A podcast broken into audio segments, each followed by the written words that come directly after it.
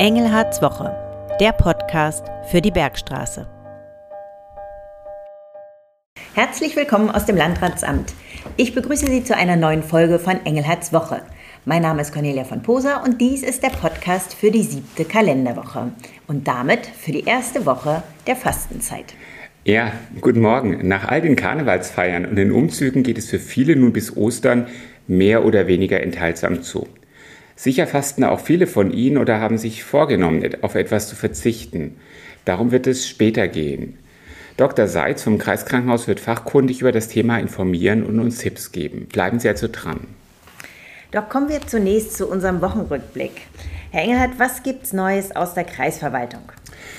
Es gibt in dieser Woche vor allem viel Internes. Na klar, montags, dienstags wurde ein bisschen gefeiert. Da, ansonsten saß ich im Büro und ähm, nun geht es um Dinge wie die Vorbereitung der nächsten Kreistagssitzung. Ich habe viele Termine, ich habe viele Gäste. Heute kommen einige externe Gäste, die bei mir einen Termin haben wollten, um irgendetwas vorzustellen oder ein Anliegen anzutragen. Und äh, das haben wir eben jetzt in diese Woche eingeplant.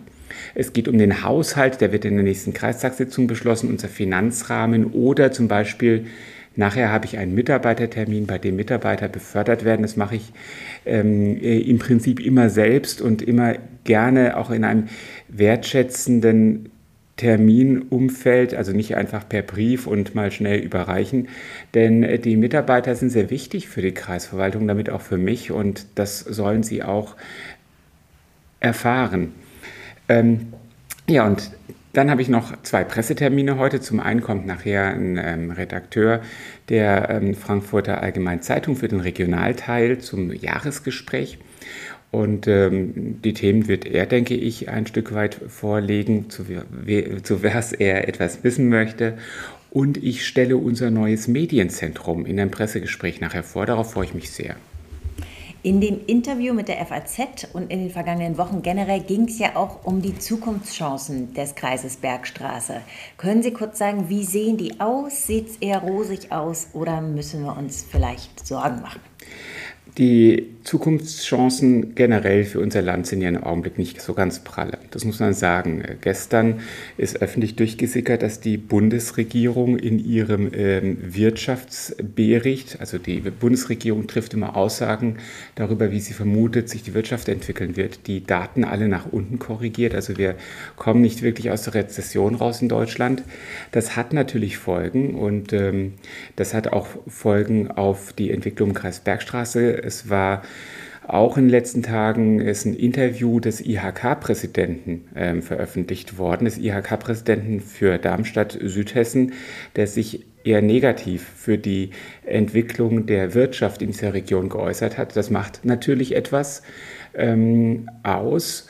Und ähm, eh, auch ansonsten sind die Probleme derzeit viele übergeordnete Probleme, die uns auch treffen, Fachkräftemangel etc. etc. Aber wir haben auch ähm, tatsächlich meiner Ansicht nach politisch hausgemachte Probleme. Da geht es um die Frage, ob wir überhaupt noch aufgrund der planerischen Festlegungen für äh, die Region Südhessen wachsen können, weil wir Wachstum zum Beispiel im Wohnungssegment dringend brauchen. Das wird auch gleich im Gespräch mit FAZ sicherlich ein Thema sein. Ja, den Entwurf des Regionalplans Südhessen hatten Sie ja bereits auch äh, kritisiert. Und die Regionalpläne dienen ja dazu, die räumliche Entwicklung zu steuern. Das heißt, die enthalten Vorgaben für die Flächennutzung unter anderem und setzen damit ja den planerischen Rahmen für die räumliche Entwicklung. Was äh, ist da im Moment geplant in diesem Entwurf und warum kommt das dem Kreis nicht zugute, wenn es so umgesetzt wird? Ja, dieser Regionalplanentwurf für Südhessen würde uns als Kreis nur noch sehr geringe Wachstumspotenziale in der Flächennutzung erlauben. Das heißt, es können wenige zusätzliche Baugebiete, Wohngebiete, Gewerbegebiete etc. geschaffen werden. Jetzt könnte man sagen, ja, dann ist das halt so. Aber äh, damit kann ich mich nicht zufriedenstellen, denn äh, das Wohnraumproblem. Ich gehe davon aus, dass weiter Menschen in unseren Kreis ziehen wollen. Und ähm, äh, dann wird das Wohnen für alle nach dem Gesetz von Angebot und Nachfrage perspektivisch teurer, dadurch, dass sich mehr Menschen um diesen knappen Markt balgen. Und wenn wir alleine schauen, wie viele ähm, Container Unterkünfte derzeit entstanden sind. Wir wollen doch nicht dauerhaft äh, Tausende von Menschen in Massenunterkünften leben haben. Das ist schon eine, äh, eine Situation, die mich unzufrieden stimmt. Ich versuche auch politisch darauf Einfluss zu nehmen, dass sich dieser Regionalplanentwurf ändert. Das ist eine Aufgabe der nächsten Monate. Ähm, und ähm, äh, meiner Ansicht nach hat dieser Regionalplan auch einige Denkfehler. Ich will darauf jetzt nicht so ganz groß eingehen. Das würde den Podcast, der einen anderen Schwerpunkt hat, überstrapazieren. Aber unter anderem ist der Regionalplan sehr aus Frankfurt heraus gedacht und übersieht, dass wir vor allem wachsen, weil wir Teil der ähm, Region ähm, Mannheim, Ludwigshafen, Worms, ähm, Heidelberg sind. Das heißt also, eigentlich Menschen, die in Mannheim Arbeit finden, in Ludwigshafen Arbeit finden, bei uns nach Wohnraum sehen, ähm, dann ist ein ganzer Teil des Kreises Bergstraße einfach aufgrund dieser Odenwaldtrift, die wir haben, für neue Siedlungsstrukturen ähm, im Regionalplan gesperrt, weil dort ein Konzept da ist, dass da, wo so Frischlüfte langlaufen könnten, ähm, keine neuen Baugebiete entstehen. Ähm, sollen. Das ist komplett neu im Regionalplan, kommt von der letzten Landesregierung. Und äh, das würde uns dramatisch einschränken, weil gerade dann an der Bergstraße kaum noch Entwicklung möglich ist.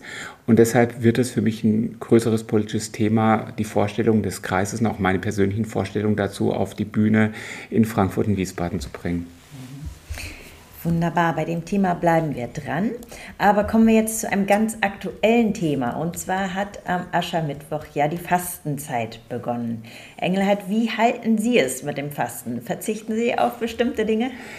Ja, ich werde versuchen, auch wenn ich direkt hier auf dem Schreibtisch noch vor mir zwei Schokoladen-Nikoläuse stehen habe, ich werde versuchen, auf Süßigkeiten zu verzichten. Und das fällt mir wirklich schwer, denn ähm, ich nasche gerne, ich nasche vor allem bei Stress und dann nasche ich auch zu viel.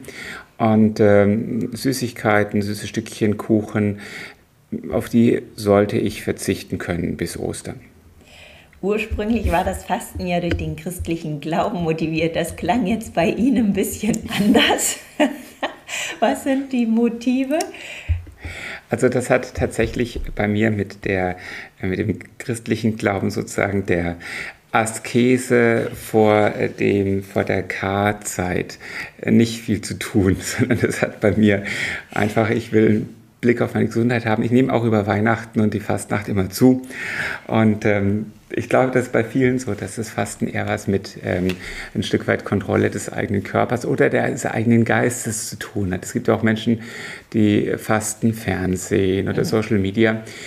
Ich glaube, dieses äh, christliche Fasten, also sozusagen der Blick auf die Karwoche, ähm, das spielt bei den wenigsten eine Rolle.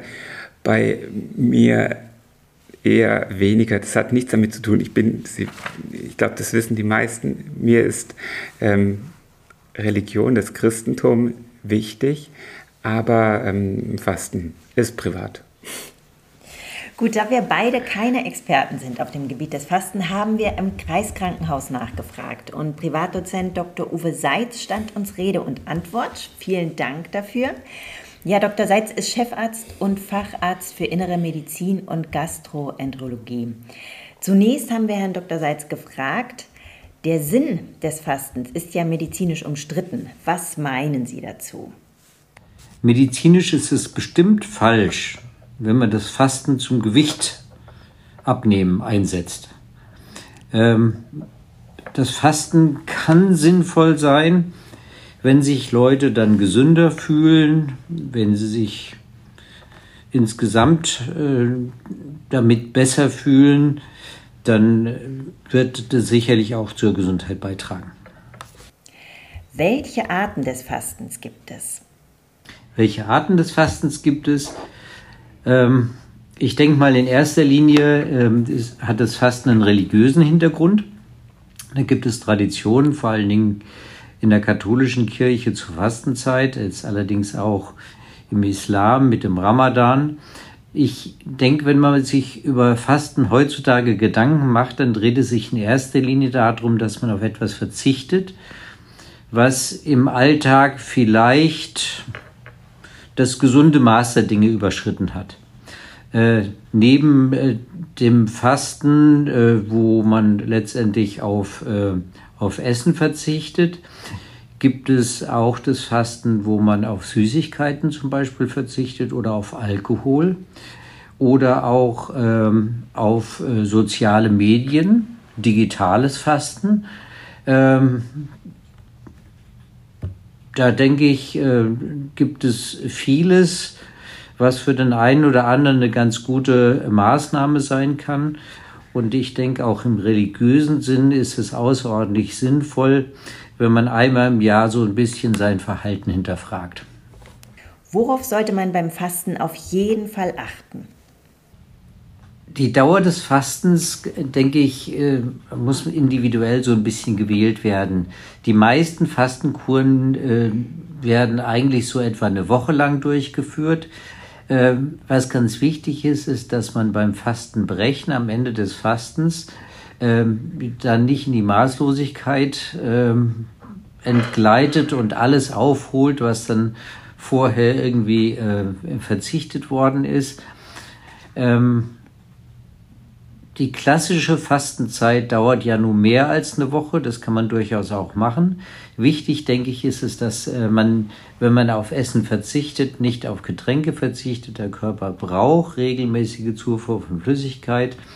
Nahrungsergänzungsmittel finde ich eigentlich nicht angebracht. Ähm, entscheidend, glaube ich, ist, äh, dass man selber die Grenzen des Fastens festlegt und es vielleicht auch nicht alleine macht, sondern äh, im Freundeskreis oder, oder mit, dem, mit dem Partner der Partnerin. Für wen ist es ratsam zu fasten und für wen nicht? Ja, ich denke, alle, die das Gefühl haben, dass es ihnen gut tut oder dass es angebracht ist. Für wen ist es nicht geeignet? Also ich denke, alle, die Gewicht abnehmen wollen, sollten das nicht mit Fasten probieren, sondern da muss man sein Verhalten insgesamt umstellen. Außerdem ist es für Schwangere sicherlich ungeeignet, für kleine Kinder sicherlich ungeeignet. Und äh, wenn jetzt Erkrankungen vorliegen, dann muss man das auch sehr sorgfältig hinterfragen. Auf jeden Fall ist es falsch für Leute mit Essstörungen oder mit Unterernährung. So abschließend wollen wir natürlich noch auf das Wochenende blicken. Herr Engelhardt, was können Sie hervorheben? Wie sieht es da bei Ihnen aus am Wochenende? Ich habe richtig wenig offizielle Termine. Das ist gut, denn das Wochenende werde ich zum Erholen nutzen. Ich habe tatsächlich heute schon der begeisterten Familie, die alle nicht so gerne wandern gehen wie ich, angekündigt, dass sie die Gelegenheit nutzen sollten. Es ist Frühling. Ähm, äh, hoffentlich dass wir mal an die frische Luft rausgehen. Äh, ich muss aufräumen, so das Übliche aus dem Haus macht, wenn man lange nicht dazugekommen ist. Bei uns sogar ein Möbelstück kaputt gegangen, da muss ich gucken, dass ich das irgendwie ähm, ja, ersetze. Ja, es gibt einen Termin, der ist auch, finde ich, sehr schön. Und zwar wird ein neuer Geopunkt des Geoparks Bergstraße Odenwald eingeweiht. Das ähm, auf der Gerichtsstätte am Landberg. Die Menschen, die sich hier auskennen, werden das wissen. Es ist zwischen Heppenheim und Bensheim. Und ähm, diese Gerichtsstätte am Landberg hat 800 Jahre Jubiläum. Und ähm, das wird eben ansonsten äh, ein ruhiges Wochenende. Da trifft sich, dass am Samstag der Tag der grundlosen Nettigkeiten ist. Vielleicht bietet es ja auch dem einen oder anderen, der vergessen hat, am Valentinstag nett zu sein, das an diesem Samstag wieder gut zu machen. Ja, vielen Dank. Damit beenden wir unseren Podcast für heute.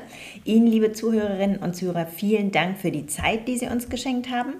Wenn es ein Thema gibt, über das Sie in den kommenden Wochen informiert werden möchten, dann schreiben Sie uns das gern entweder an unsere E-Mail-Adresse podcast.kreis-bergstraße.de oder über unsere Social-Media-Kanäle. Vielen Dank fürs Zuhören, auch von mir und bis zur nächsten Woche bleiben Sie gesund und besonnen.